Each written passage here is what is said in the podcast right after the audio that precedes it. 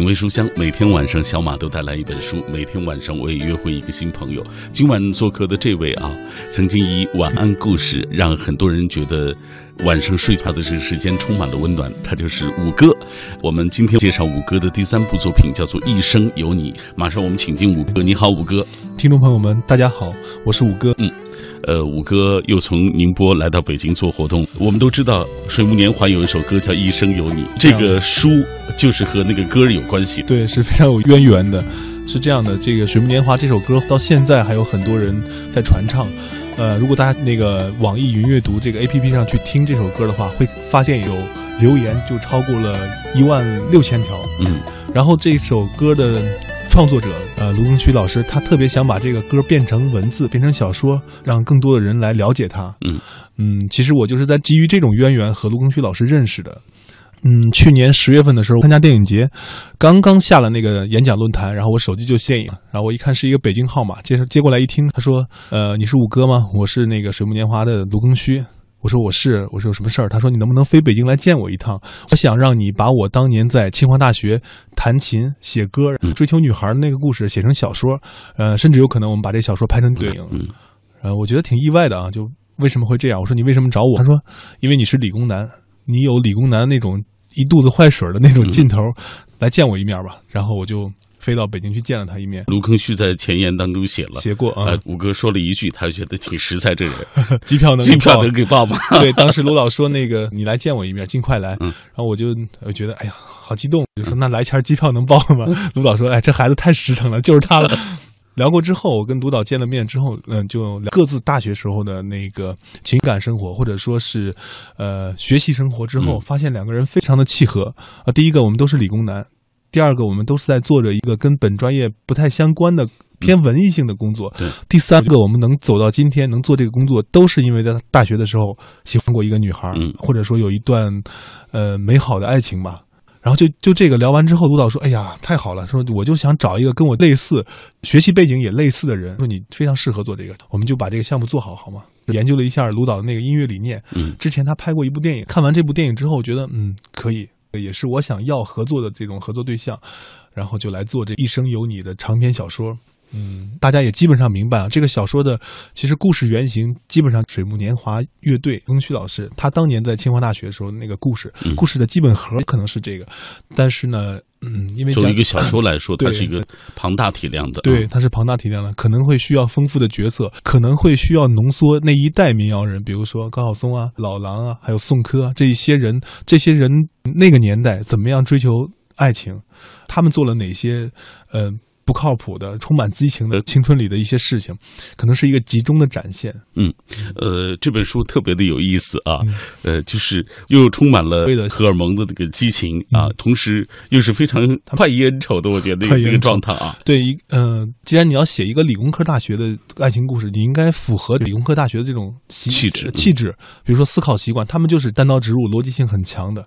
然后我就甚至写这个小说还做了很多的功课，比如去翻那个年代的人读的诗。他们喜欢孩子。这样的诗去翻他们的诗，然后去听歌曲，然后还多次去清华大学座谈，就问他们：你们觉得清华大学里什么样的符号可以代表清华大学的这种爱情故事能够结合起来？啊，他们说：哦，银杏树可以的。清华大学有一个煎饼特别好吃，你一定要写进去。很多的桥段，我说现在你们追求女孩是怎么样的一种状态？现在他们如何追求女孩？那些很好玩的故事。也就是说，你在创作这本小说之前，其实做了很多功课。对对，在下笔之前，其实应该说是做了非常多的功课。我甚至还去微。卫星上看那个清华的那个结构图布局，然后会去查清华大学有哪些老的食堂，哪个食堂适合演节目，因为我们这个情节是需要的，小说里是需要的。做了大量功课之后才开始下笔的，嗯，然后下笔之后呢，就听那个歌，刚刚也讲起过了，然后还要唱《一生有你》。我这个小说基本上是在。我所有的业余时间的周六周日里在单位里写出来的，因为在家里没法写，去咖啡馆又有点热闹，把自己锁到办公室里写，然后一边写，有时候会唱一声有你，嗯，多少人曾爱慕你年轻时的容颜，这歌词已经印在心底，对对，印在心底。之后我的小说成稿了，我发现我们。单位的那个扫地阿姨扫地的时候，经常会唱这首歌，可能是受我的影响吧。呃，也就是说，现在五哥我们听出来，他还是在从事着自己的本职工作啊，在做机械工程师的工作。对，我是一家研究院的机械工程师。嗯，你看，业余时间做着一个和自己的专业完全不相符的啊，一个工作啊，嗯。有没有那么一个人？他是你努力奋斗的动力。有没有那么一个人，他把用一生守护你作为自己最大的梦想？已经浑浑噩噩虚度了三年青春的大四男生欧阳，在大一迎新时对新生方瑶一见钟情。室友们的帮助或搅和下，为了追求姑娘，他用尽了全身力气，洋相百出，却又勇敢顽强。令人意外的是，对姑娘的爱也激发出了他真正的梦想——音乐。从索要姑娘的电话号码到真诚相爱。从对五线谱一无所知到想成为真正的歌手，欧阳的梦想真的能实现吗？五哥所著的《一生有你》不仅仅是一部追逐爱情和梦想的小说，也是一部交织着友情、亲情、热血的青春交响曲。读它，也是读我们在最年轻的时候做下的最猖狂的梦，流过的最透明的泪，洒落的最。明亮的笑声。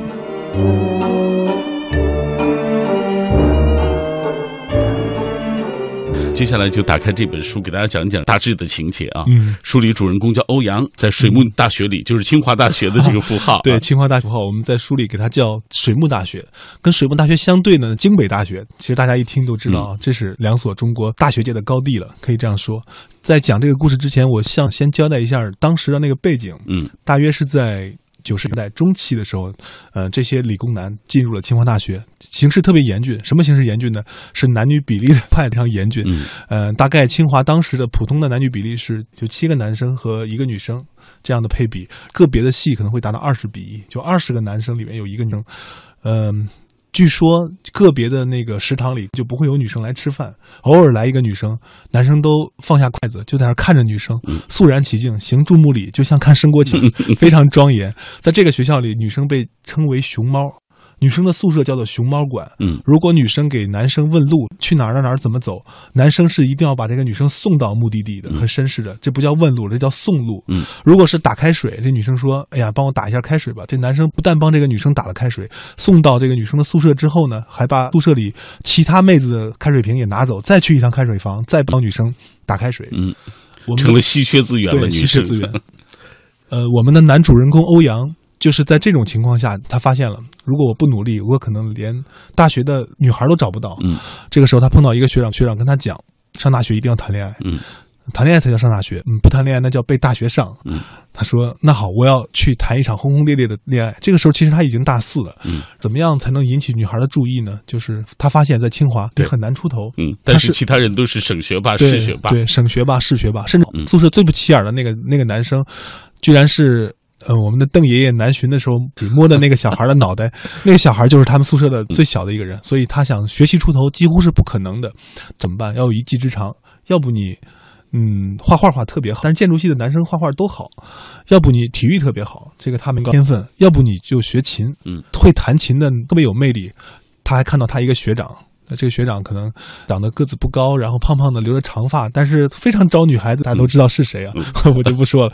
他说我：“ 高大松，高大松，高大松。”对，在这小说里，甚至为高大松老师还特意设置，大家可以来看一下。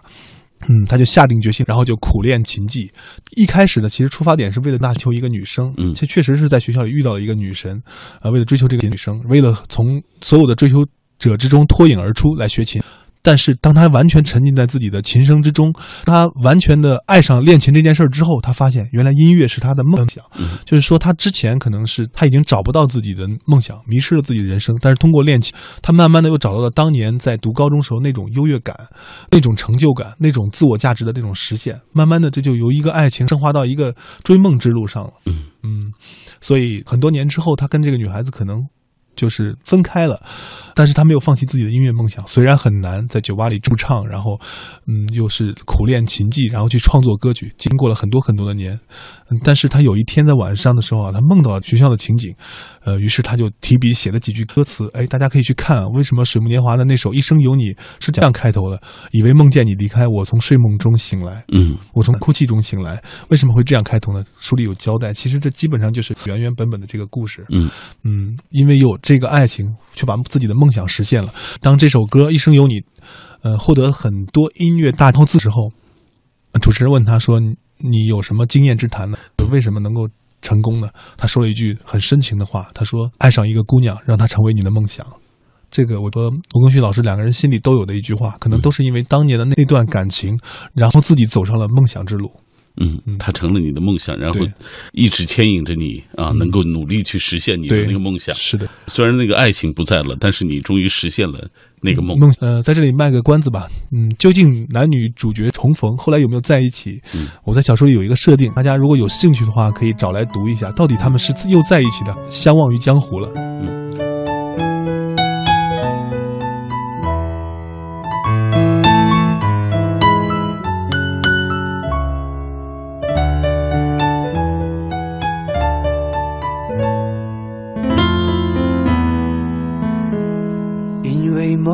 见你离开，我从哭泣中醒来，看夜风吹过窗台，你能否感受我的爱？等到老去那一天，你是否还在我身边？那些誓言谎言，随往事慢慢飘散。多少人曾爱慕你年轻时的容颜，可是谁愿承受岁月无情的变迁？多少人曾在你生命中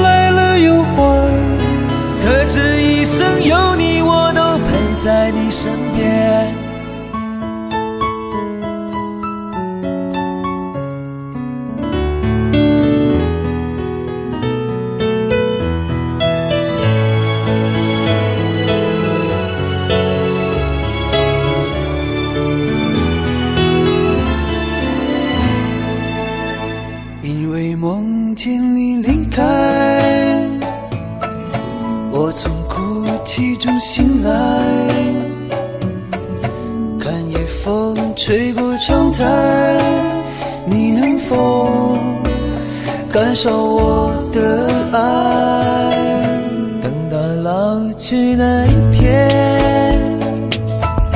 你是否还在我身边？看那些誓言谎言，随往事慢慢飘散。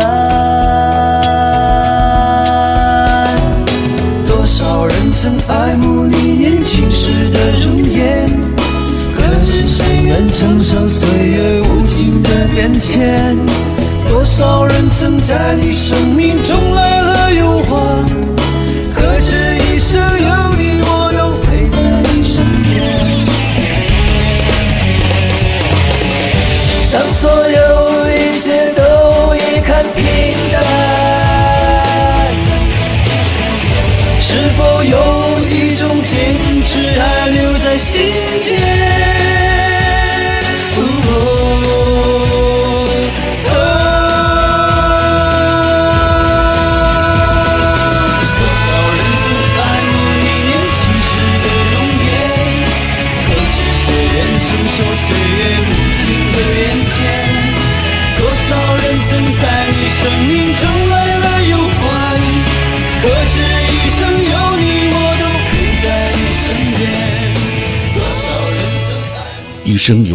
距离我第一次听到这首歌也已经有十几年过去了。再听到，还是会有感动，还是会有走过的那些岁月历历在目。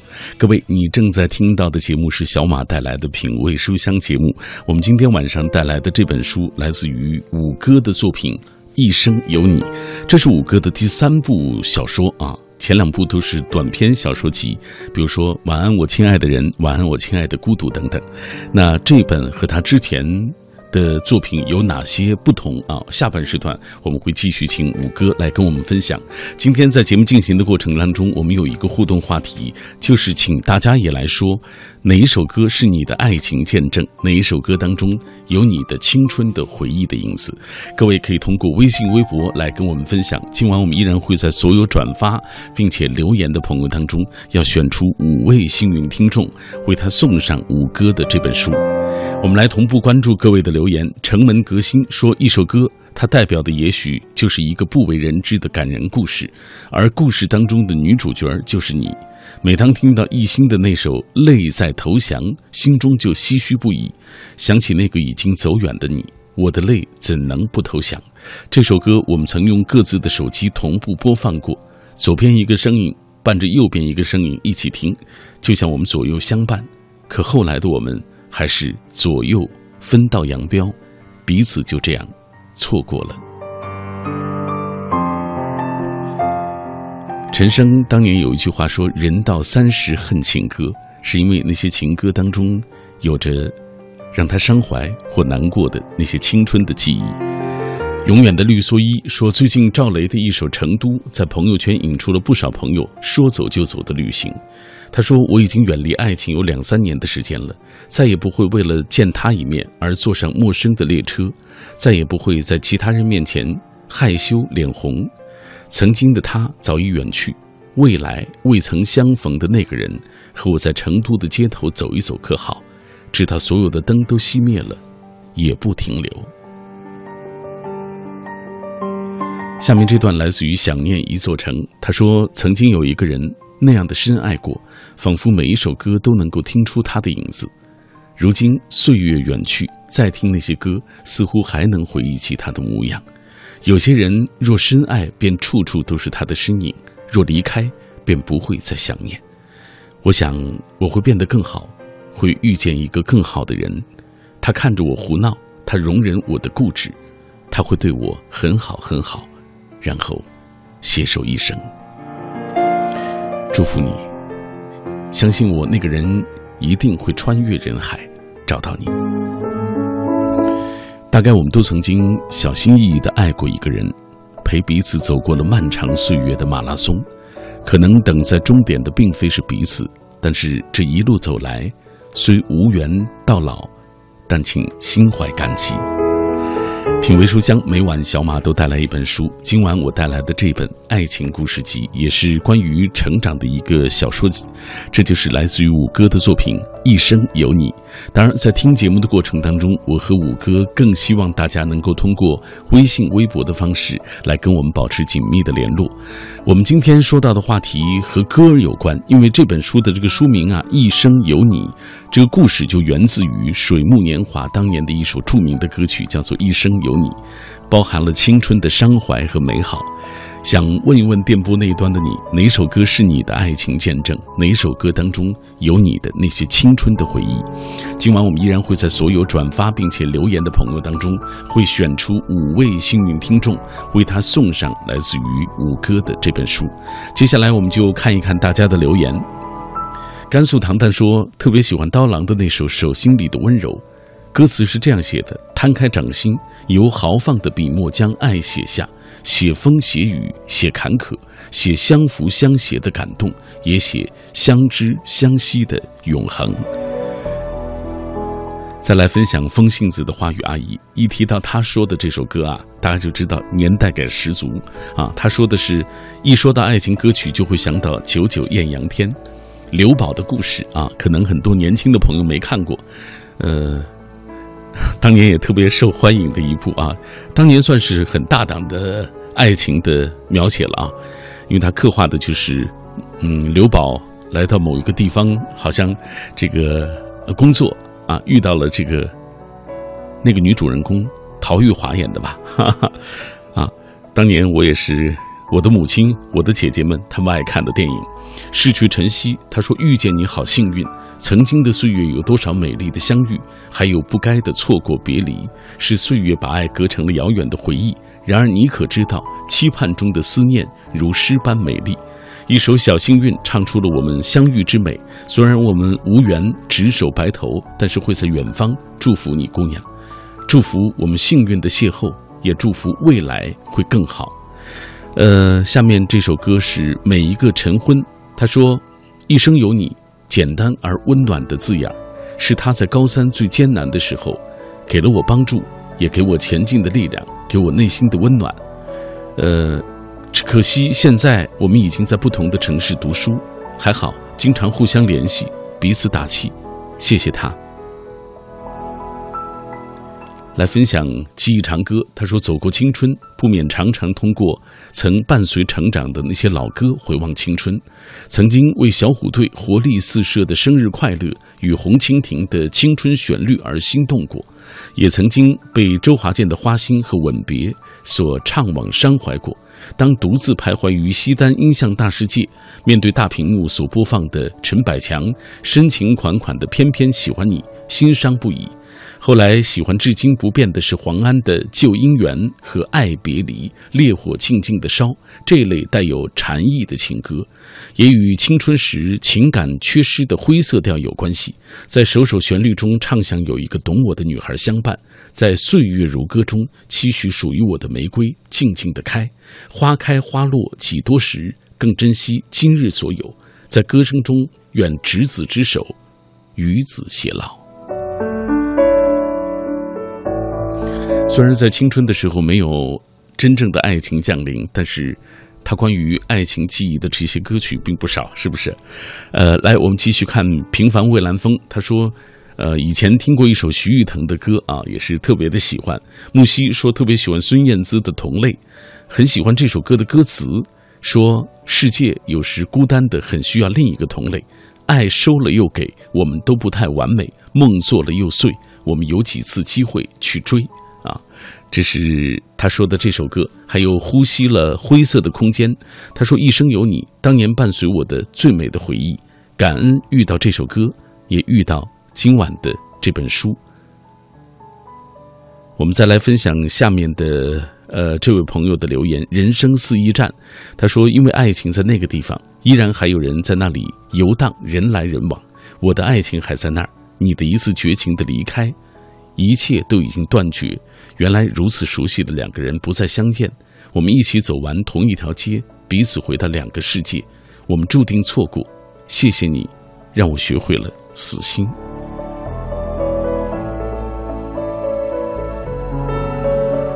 嗯，通过这样的一系列的歌曲。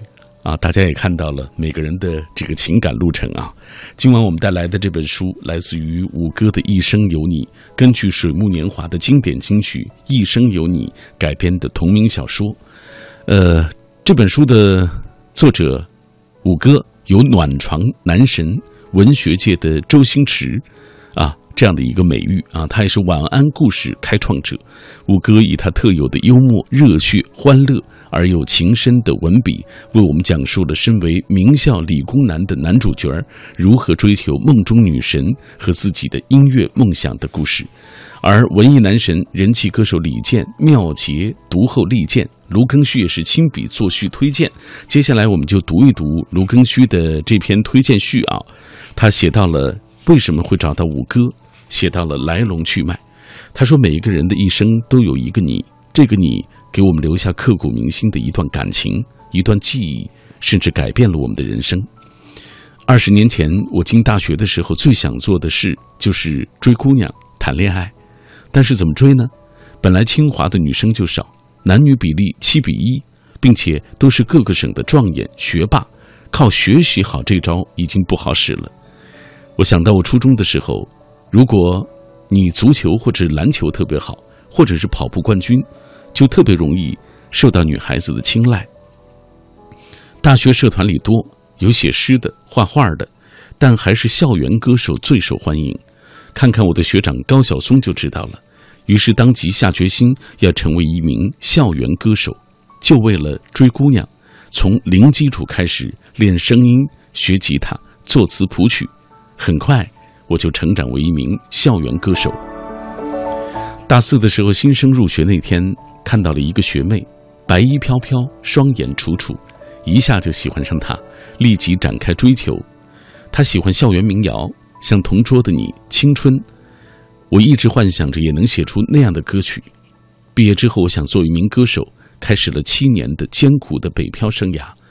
此后，我在很长的一段时间里都会想起她，直到有一天忽然梦到他，清醒之后便提笔写下了前两句歌词。因为梦见你离开，我从哭泣中醒来。一生有你这首诗，这首歌是我个人创作的歌曲当中最喜欢，也是投入情感最多的一首。从最初的灵感萌发到歌曲的完满出炉，历时数年。歌曲一经推出，就得到了广泛的传唱。我的音乐组合水木年华也受到了大江南北的欢迎。随着这首歌的流行，越来越想把这首歌背后的那个姑娘、那段爱情和执着追梦的故事写成文字给大家来阅读。希望这个故事是质朴而深情的，闪耀着那个时代的光彩和清华理工男的特有风范。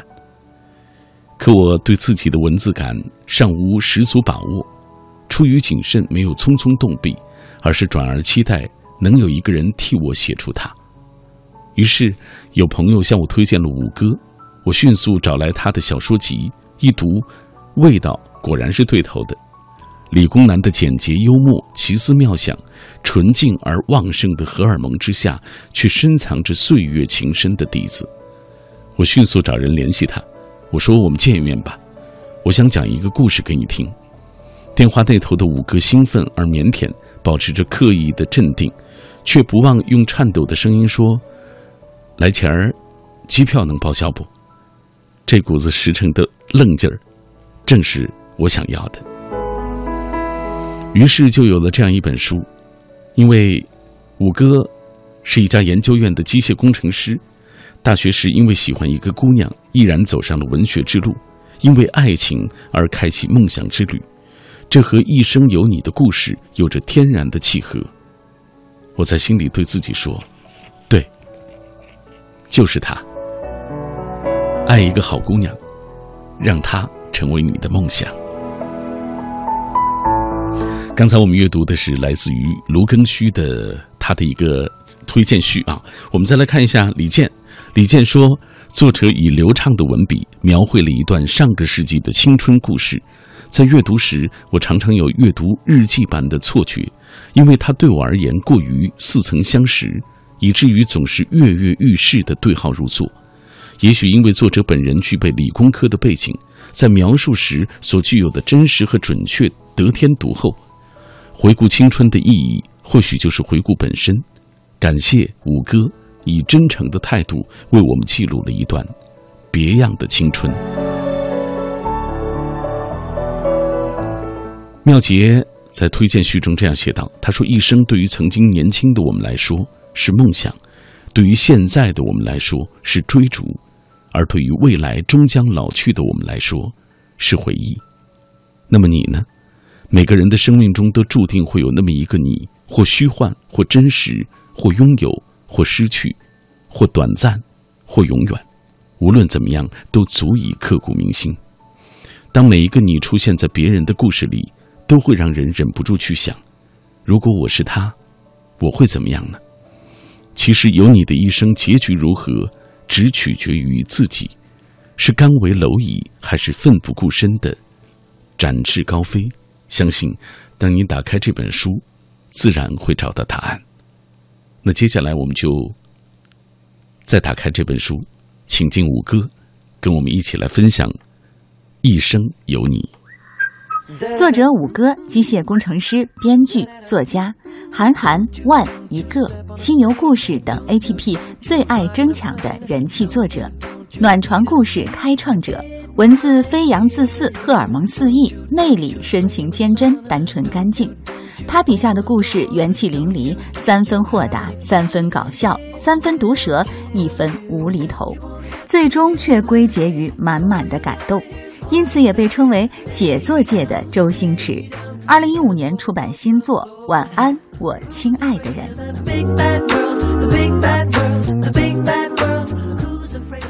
五哥，这部小说和那个晚安故事系列，你写它不同是什么？这个小说大概有多少万字？嗯，十几万字吧。对，十几万字的一部小说啊，这可能就是一个人物的设定，不同人物的设定，包含友情、梦想啊，包含青春的那些。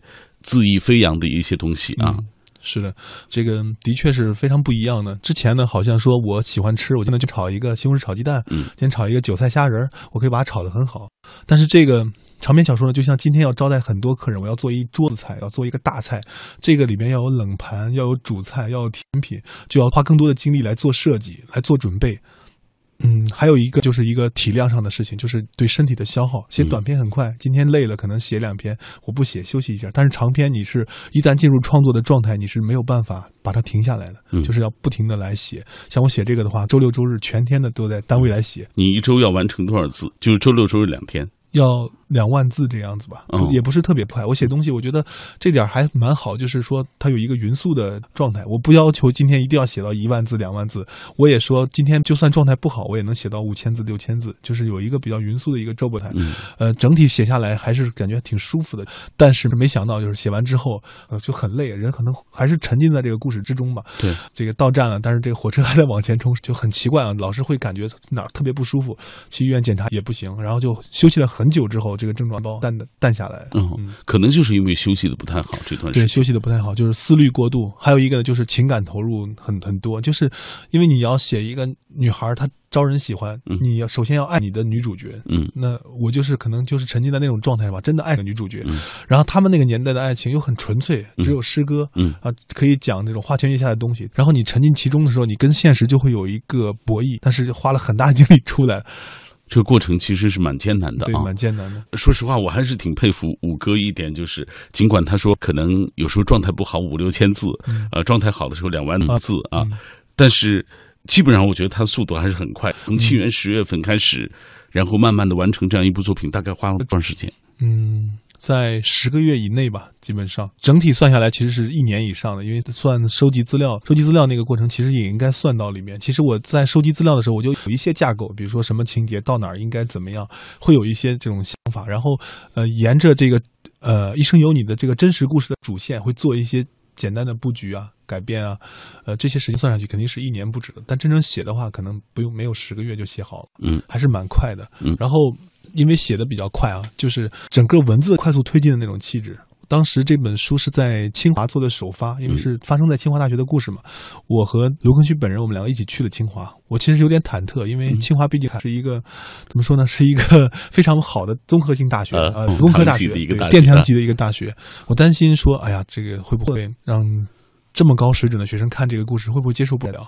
嗯，因为是首发，所以一周之后我就收到了最早就是清华大学的学生给我的反馈，然后他说：“五哥，这个故事非常好，我几乎是一口气把它看完了，就是熬夜把它看下来了。你写的很干净，就是。”像我们那个，我们能接受爱情，我们内心充满美好的那种爱情，就是那个向往的那种爱情。他这样说，我反而觉得啊，好像我被治愈了。哎，这是一个对于一个写作者来说大的肯定啊，是，尤其是来自这个学校的学生的这个肯定。是的，相信推出之后也能一定能够被电波那端的很多的读者朋友所喜欢啊。一生有你不仅仅是一个跟爱情有关的故事，更是一部交织着青春、友情、亲情、梦想的交响乐。还记得年少时的梦吗？还记得你上铺的兄弟吗？想起跟室友同学一起搞的恶作剧，还会忍不住的笑出声来吗？这不仅仅是一个爱情故事，更是一段丰满的、丰富的、丰盈的校园生活全记录。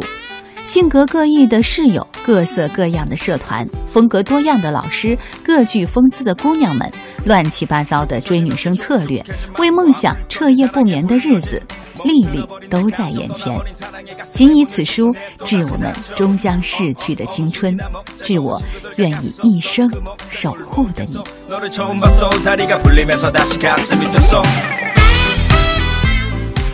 呃，在这本书当中，除了呃追爱的这条主线，追求梦想的这条线索，其实也写到了包括室友、兄弟情，对对兄弟情。嗯，大家都知道，清华大学的气质是一个很阳刚这么一所大学，它必然会有涉及到很多的兄弟情。可能大家当年刚在一起的时候是那种整天在一起混日子的人，没有想到会有情感。然后，比如说当女神出现的时候，所有人可能就都扑上去了。怎么说呢？狼多肉少嘛。然后之间还互相搅和。嗯。但是当发现有一个人对他是真爱，觉得哇，他们真的合适的时候，所有的兄弟都可能帮助这个人去实现他的梦想，追求他的女神。我觉得这个。呃，变化的这个过程也是挺有意思的一个过程。呃，所以这其中其实包含了很多笑中带泪的故事啊。我觉得这些故事都很值得读一读，也让已经经过那段岁月的这些朋友能够回忆起自己年轻时候的一些时光。是的，呃，希望这种美好的回忆、美好的体验嘛。嗯。呃，这本书之后，有很多人说这是一本。表白神书，为什么我就问那些读者，为什么你们觉得是一个表白神书呢？他说，因为这名字首先一生有你，你拿这本书送给一个女孩子，她就明白是怎么回事了。嗯，呃，另外呢，就是这里面讲了很多表白的手法技巧，虽然他不是说攻略一二三，但是他会告诉你，比如说这个是巴甫洛夫泡妞法，就说那个俄国有一个研究生物的一个呃科学家叫巴甫洛夫，他每天。在喂小狗吃东西的时候摇铃铛，这样摇了一段时间以后，当这个不不给小狗吃东西，直接摇铃铛的时候，小狗还是会流这个流口水。他说这是一种惯性思维。呃，反映到追女孩上的就是说，你每天对她好，就说每天你送她一个煎饼，每天晚上送她一个煎饼，一盒牛奶，一个月，这女孩对你说啊，不要送，不要送，我不喜欢你。但你突然不送了，哎，她就会有巨大的那种空虚感。这个时候你再趁虚而入，就可能喜会得到姑娘的好感。就类似于这种情节的话，会有很多。所以大家说，看，学到很多表白的招数，就表白神书，推荐给电波那端的朋友啊。这不仅是一部有趣而感人的小说，更是一本可以用来表白的小神书。多少人曾爱慕你年轻时的容颜，可知谁愿承受岁月无情的变迁？多少人曾在你生命中来了又还，可知一生有你，我都陪在你身边。一生有你，不仅仅是一句美好的情话，更是一个人所能给予他人的巨大勇气。曾经厌了你的时光的人，在你的守护之下，能和你一起温柔了岁月，这是人生中不可多得的幸福。如果你已经遇见了那个想要用一生来守护的他，就让这本书替你说出你的心意吧。他会帮你告诉他，承诺是清淡的，但你会用行动为承诺加码；岁月是平淡的，但你会用守护让岁月斑斓。